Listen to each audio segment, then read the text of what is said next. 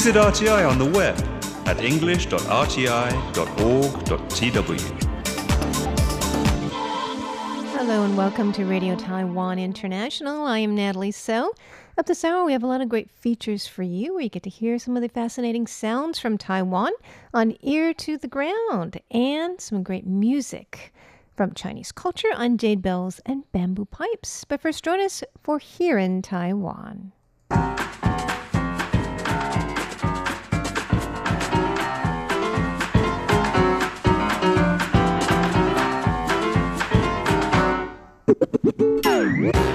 Welcome to Here in Taiwan. It's Wednesday, July 31st, and in the studio we have Jake Chen, Hello. Paula Chow, Hello. and I am Natalie So. We'll be talking about how more and more foreigners are coming to Taiwan and where they are coming from.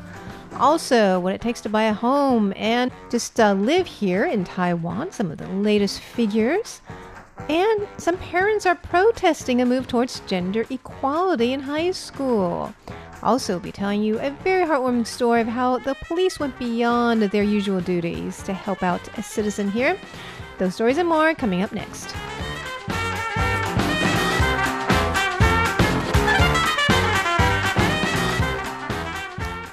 Okay, Paula, so we have more and more foreigners among us. Tell us about this trend. Okay, according to statistics released by the Interior Ministry, there were about 760,000 foreign nationals in Taiwan at the end of June, and that's up 4.1% year on year. And most of them are from Indonesia, Vietnam, and the Philippines. And most of them are migrant workers. And if you divide foreign nationals according to their profession, when it comes to English teachers, most of them are Americans. 40%. 40% of our foreign um, English teachers are Americans.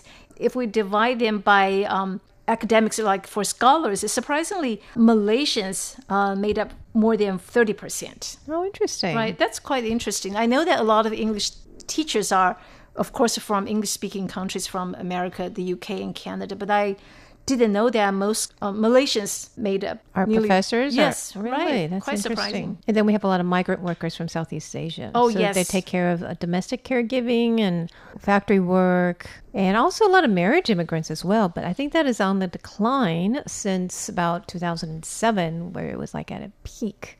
So almost 20% of our marriages were with foreigners at that time, and many from Southeast Asia and China. Mm-hmm. But that trend has been going down um, due to the the matchmaking industry being banned. Okay, do you guys feel the difference? Do you feel like there's more foreigners among us? I I think so. Yeah. I Taiwan's becoming a more diverse society. What about you, Jake? I don't think I've been here long enough to notice a change, but it's. Okay. I think it's relatively diverse to begin with. Well, you're so- from Canada, aren't you? Yeah, You are a foreigner in a way. right. right. I'm technically Chinese Canadian, but it was. Um, I think I've noticed the um, uh, Southeast Asian caregivers immediately when I first got here.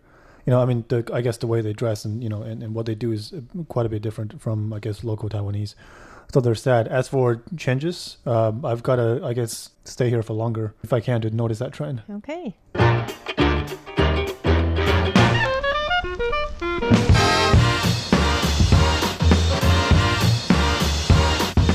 So if you do stay here longer, um, what will it take for you to buy a home here? Lots of money, lots and lots of that. Wherever you go, you, you need money. Well, especially in Taipei, though, the housing costs are so high. I think they're one of the highest in the world, actually. Right. And uh, there's one figure that uh, Taiwan actually does top the world, which is the ratio between the average salary and the housing prices. That's So- not a happy figure. Absolutely not. So, I mean, if you go to, say, San Francisco in the US, which is known for high housing prices, well, it's close to Silicon Valley, they make a lot of money too. Uh, whereas not so much in Taiwan. So uh, here's an interesting, um, I guess, diagram that details the housing prices around the uh, some of the more popular MRT or subway stations here in Taipei City.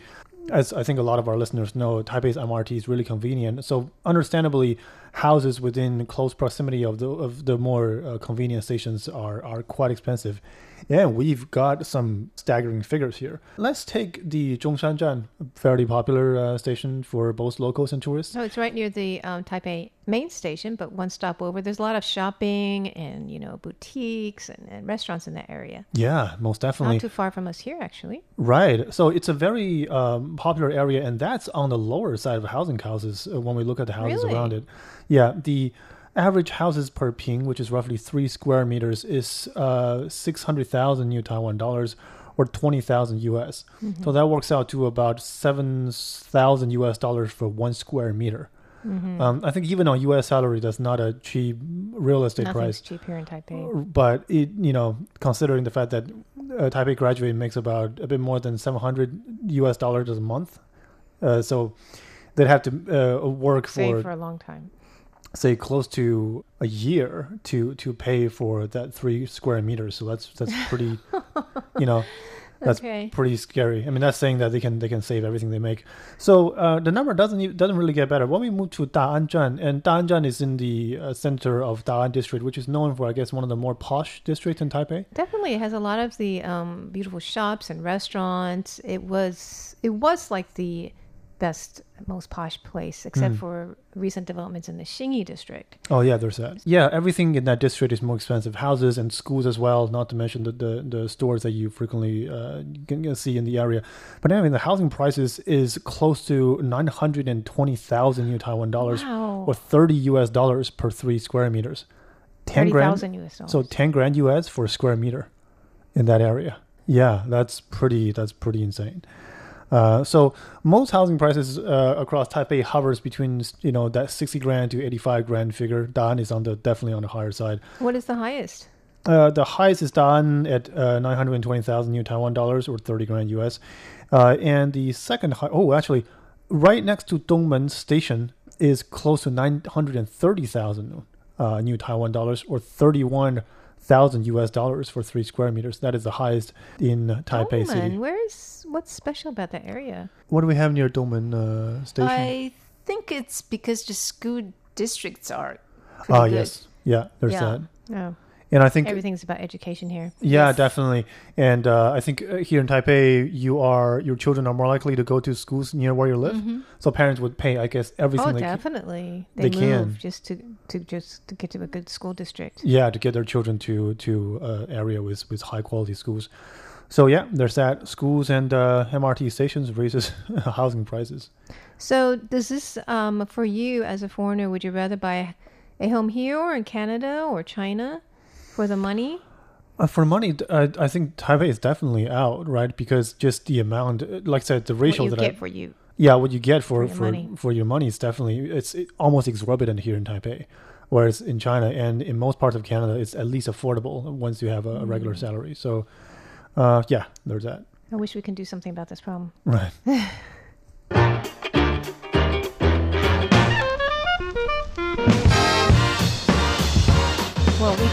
to a different city. I mean, Taipei is like the most expensive city in, in Taiwan, right? How about moving to Kaohsiung? What would that cost us? The renting and housing prices actually are considerably lower in Kaohsiung. It's still higher than most areas in Taiwan since Kaohsiung itself is a, a fairly big metropolitan, but it is lower compared to Taipei. Recently, a post on PTT, a local online forum, went viral since a lot of people chimed in with their opinions.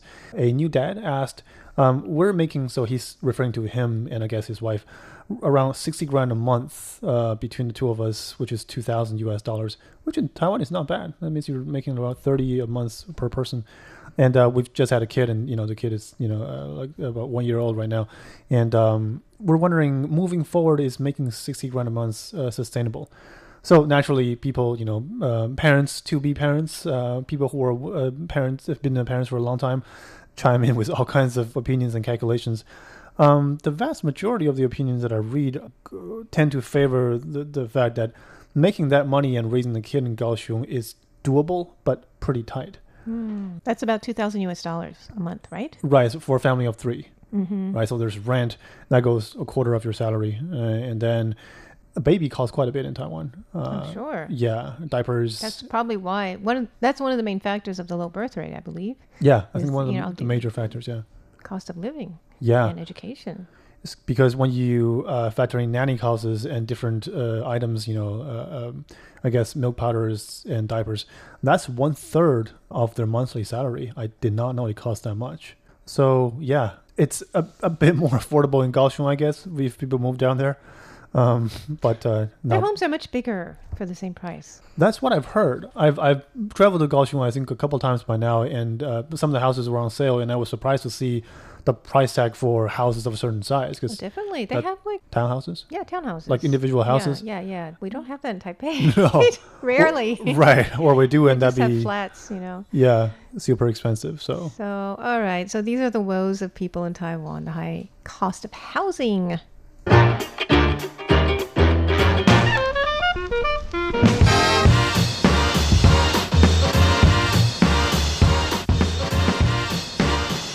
To tell you about something people do envy us for, though, around the world is our food. And, you know, just this past week in the New York Times and the LA Times, they featured articles about Taiwanese food. And, uh, you know, it's spreading throughout um, the world, of course. And these articles featured some new spots in their cities. So Taiwanese food is becoming more and more popular. It used to be Chinese food. Like when you're in America, you go out for Chinese food. You don't really think about Taiwanese food. But now Taiwan is exporting its own brand of food. And a lot of Taiwanese Americans, they're capitalizing on particular street eats or particular types of Taiwanese food. And there is one in uh, Brooklyn called Win Son. The chef is Trigg Brown and Josh Ku. They opened this restaurant in a very up and coming area in Brooklyn called East Williamsburg. And a lot of people love the restaurant, people from all walks of life. And so now they're expanding to include a bakery. And they say that actually Taiwan has a very interesting mix of traditional Chinese and French Japanese influence on its baking culture. Have you guys noticed that? French, Japanese? Yeah, that's what Oh. they said. Well, I guess I don't know. We have French influence. right i don't think france is one of the several countries that colonized taiwan in the past i, I know there's did. I, yeah i know japan was a- and uh, I, I don't understand. right But what I did find find unique is that because Taiwan, it's an Asian country, and, and most Asians usually um, their staple is rice. But we have bakeries all over the place, and a lot of very creative breads and pastries. And one of our bakeries, 85 Degrees Cafe, yeah that's what it's called become very popular in America. Extremely popular for the, all the different types of breads. And people, I went to the one in Irvine, and there are lines of like 50 people and carrying out boxes and boxes. 50, wow. Yeah, so it's been very popular. It's like, because you can't find similar types of breads in America. It's very fresh, it's very creative. There's like sweet, you know, taro and, and pudding in the bread and all kinds of things that we take for granted here. So, what they're offering here is black sesame mochi donuts. Well, that sounds pretty good. Black sesame So, actually, mochi it's kind of like a mixture Wow. of Western and uh, Taiwanese. i was gonna say i think bakery Elements. the popular the popularity of bakery in taiwan sounds i think less original taiwanese and and then more so than taiwan's sort of willingness to accept like foreign influences hmm. like taiwan adopt that pretty quickly. That's and then true. made it like their own thing Right. Yeah. So so it has a variety of different flavors in it. They're also offering sweet potato soft serve with blueberry jam topped with caramelized white chocolate. I think that's ice cream. Sounds so interesting. And then uh, milky cortado named Xiao Guai Guai. Anyways, they're doing a lot of creative takes on Taiwanese pastries and food in America, in the big cities in America. That's pretty nice to know.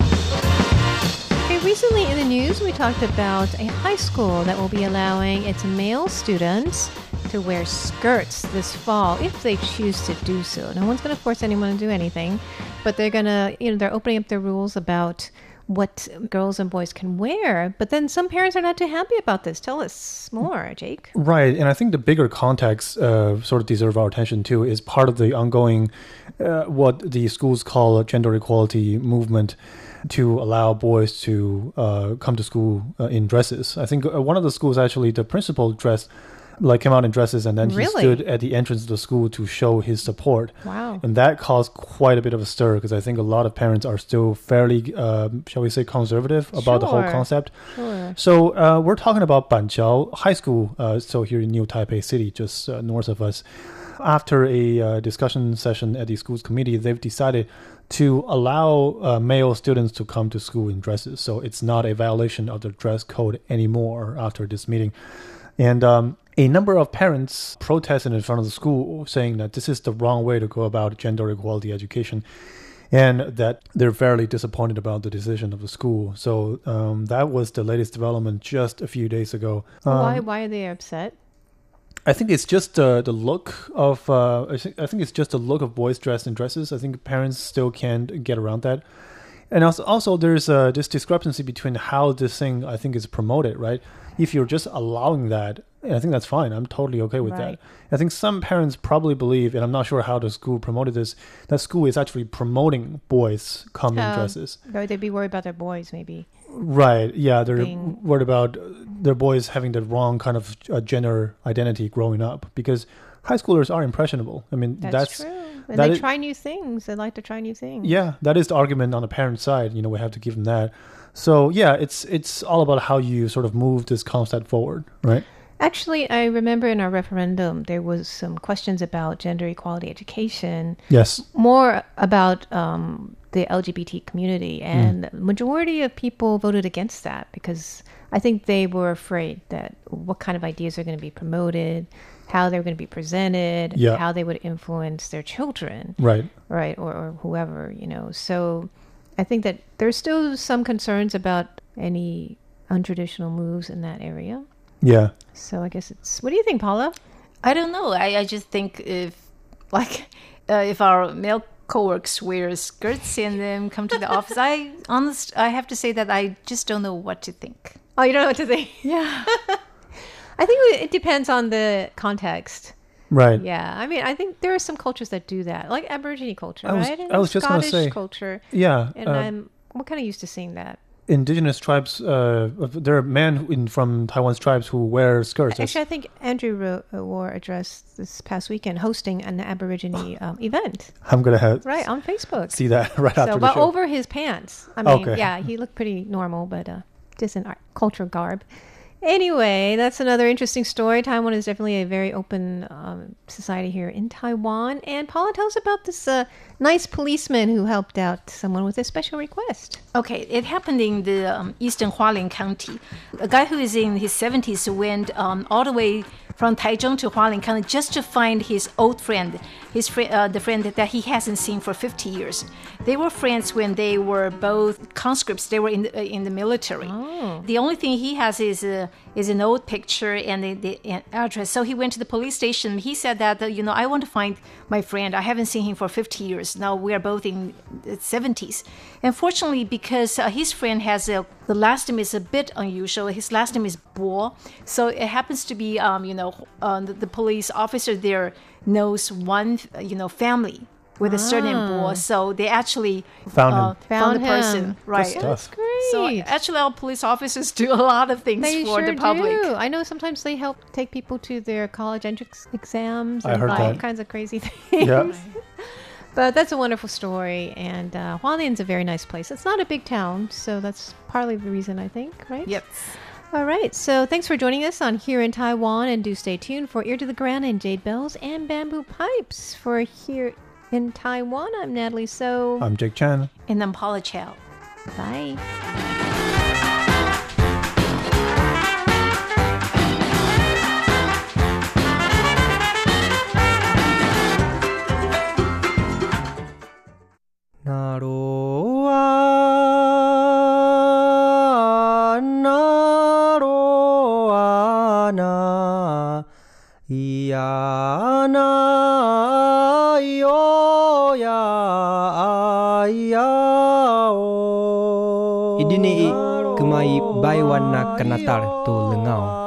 The sound of the Puyuma tribe on Radio Taiwan International.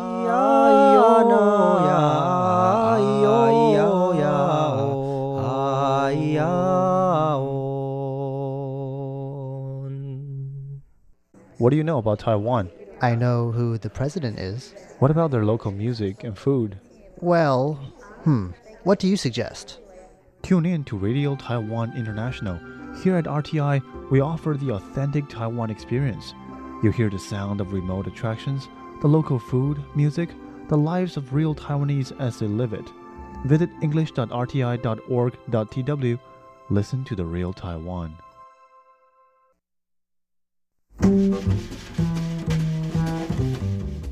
Sometimes when I get caught up in my own life, it can almost feel hard to breathe.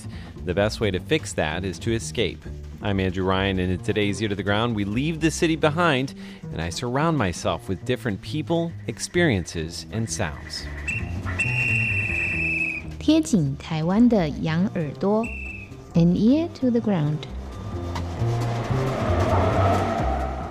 今天早上我们去钓鱼，也有人的那个钩直接掉下去，然后然后他 This is Watan. He's only about three or four years old, and he's telling me a story about fishing, about dropping a hook into the water and then getting pulled in by a fish. to be honest, I can't tell if this is a true story or a figment of his imagination. And in fact, I think he may even be making it up as he goes. And the longer I listen to the story, the farther and farther away it brings me from my everyday life. He's actually an excellent storyteller, and me and two other friends, all of us adults, were completely captivated. He's a tiny little kid, but he has these huge eyes and facial expressions to match, and he asks questions to make sure we're following along. And before we realize it, he's moved on to another story, and this one, it's about buying an ice cream. 你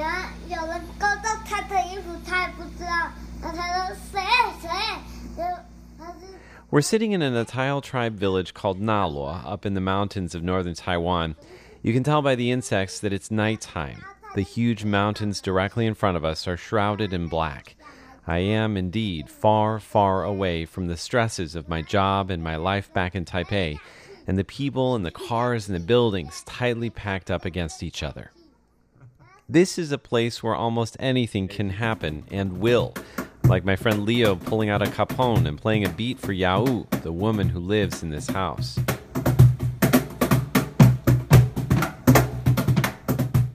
There's no agenda, no deadlines, no schedule, and anyone can appear at any time.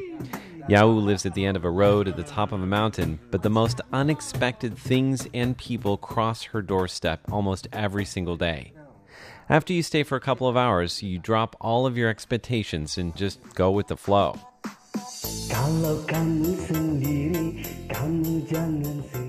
Later on, Yao's Indonesian caregiver shows us an app on her cell phone that she uses to sing songs with random people on the internet. Half of the screen shows her, the other half of the screen shows the other person, and they take turns singing a duet. And oh yeah, she she's also dressed up wearing a wig and glasses. It's all part of the fun.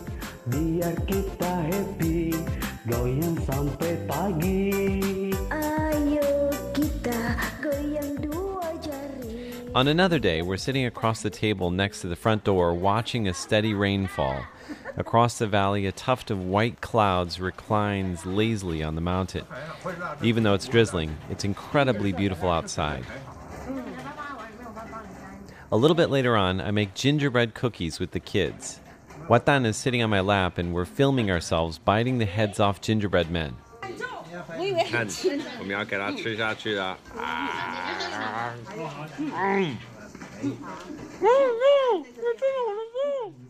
You can't hear him because his mouth is full of cookie, but that's his sister next to us saying she's going to help us put heads back on the gingerbread men.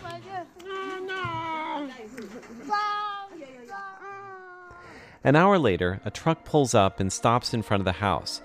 It's blasting a Josh Groban song, and I'm chatting with a South African guy. Turns out this was a campaign truck decked out with the names of the candidates in the last election. And as the year 2018 winds down, I'm reminded of how magical this all is, and how lucky I am to be able to remove myself from my world and escape even for a moment. But the secret is you can find an escape anywhere. It's just that we forget. You just need to close your eyes and slow down your breath, clear your mind, place your worries on a shelf for just a few moments. It's a gift to be able to find it and sink into it. It's something I hope I can find more of in 2019, and something I hope you can find more of too. With an ear to the ground, I'm Andrew Ryan.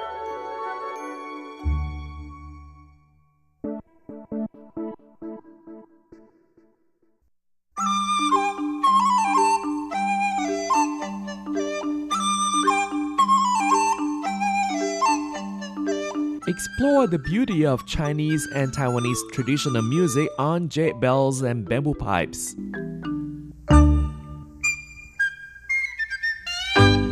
Hello and welcome to this week's Jade Bells and Bamboo Pipes. I'm Carlson Wong. The first part of our show today will focus on a symphonic poem for the pipa solo, Ambush on All Sides, performed by Lam Fong with the accompaniment of the Japanese Gunma Symphony Orchestra. Ambush on All Sides, also known as Ambush from Ten Sides, is a classical piece written for the pipa. According to the Wikipedia, Ambush is written in the Wu or martial style and is about the circumstances of which General Xiang Yu in 202 BC was defeated by Liu Bang. And this is the same subject matter as the king removes his armor, but is written from a different perspective. And here is Ambush on All Sides.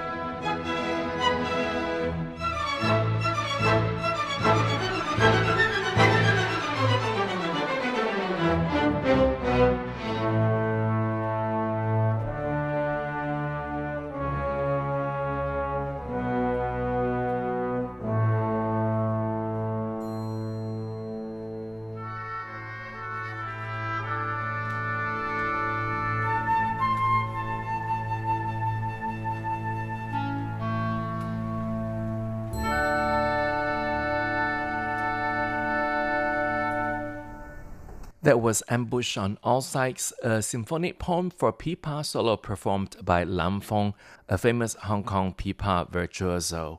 Ambush from All Sides or Ambush from Ten Sides is considered a masterpiece in Chinese classical music.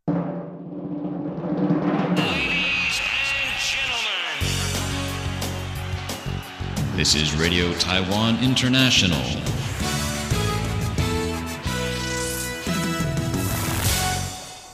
You're listening to Jade Bells and Bamboo Pipes. I'm Carlson Wong, and we'll move on to the second part of the show, and will this time feature folk songs adapted for violin and orchestra, conducted by Henry Scheck with the accompaniment of Japanese Gunma Symphony Orchestra.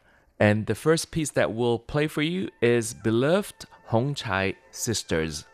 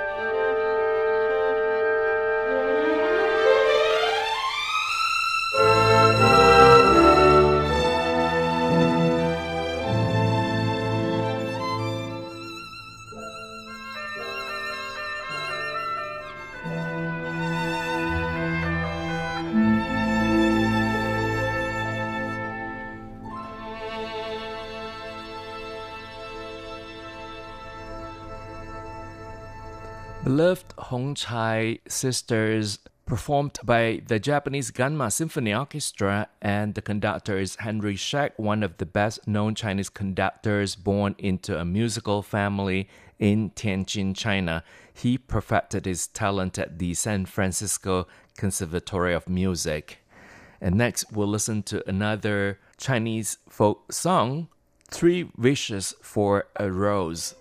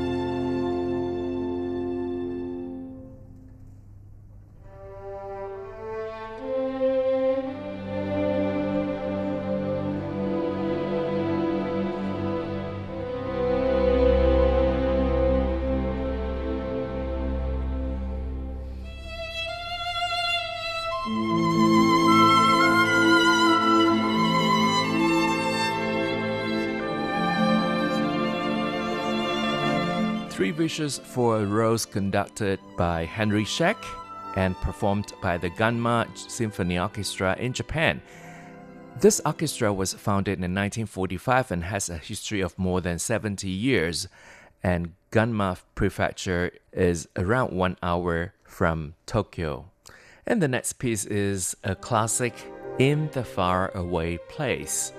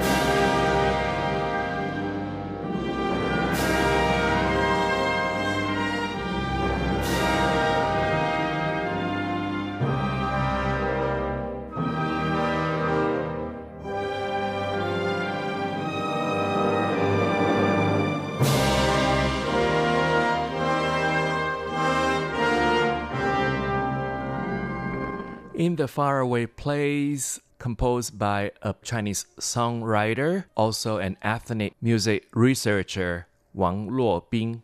And next, we'll listen to a folk song from Taiwan. This is Green Mountain, describing the beautiful mountains in Taiwan and also the beautiful girls in Mount Ali.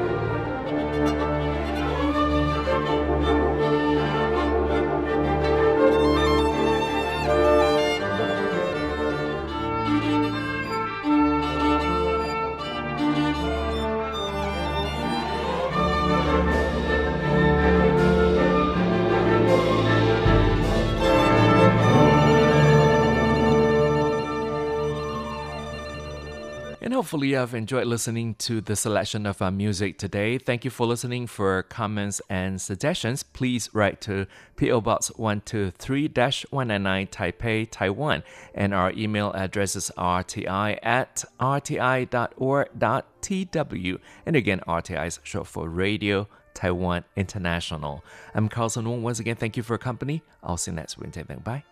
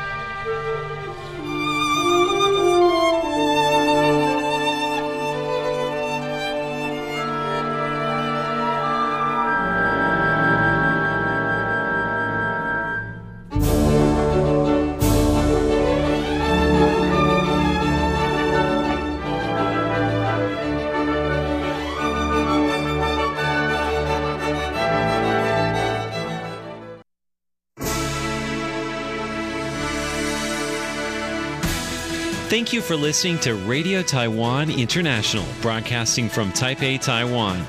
Check out our website at english.rti.org.tw. Again, that's english.rti.org.tw for the latest news and features from Taiwan. You can also listen to our programs and watch videos as well. Our 60 minute English language program can also be heard every day at the following times and frequencies. In southern China and South Asia from 1600 to 1700 UTC on 6180 kilohertz. Again, that's in southern China and South Asia from 1600 to 1700 UTC on 6180 kilohertz. And in Southeast Asia from 0300 to 0400 UTC on 15320 Again, that's in Southeast Asia from 0300 to 0400 UTC on 15320 kilohertz. We'd love to hear from you. Please send your comments to PO Box 123 199, Taipei, Taiwan. Again, that's PO Box 123 199, Taipei, Taiwan. Or send an email to rti at rti.org.tw. Again, that's rti at rti.org.tw. Also, visit us on Facebook. The address is fb.me forward slash Radio Taiwan International. Once again, on Facebook, we're located at fb.me forward slash Radio Taiwan International for videos, photos, and news of interest from Taiwan. Thank you once again for listening to Radio Taiwan International.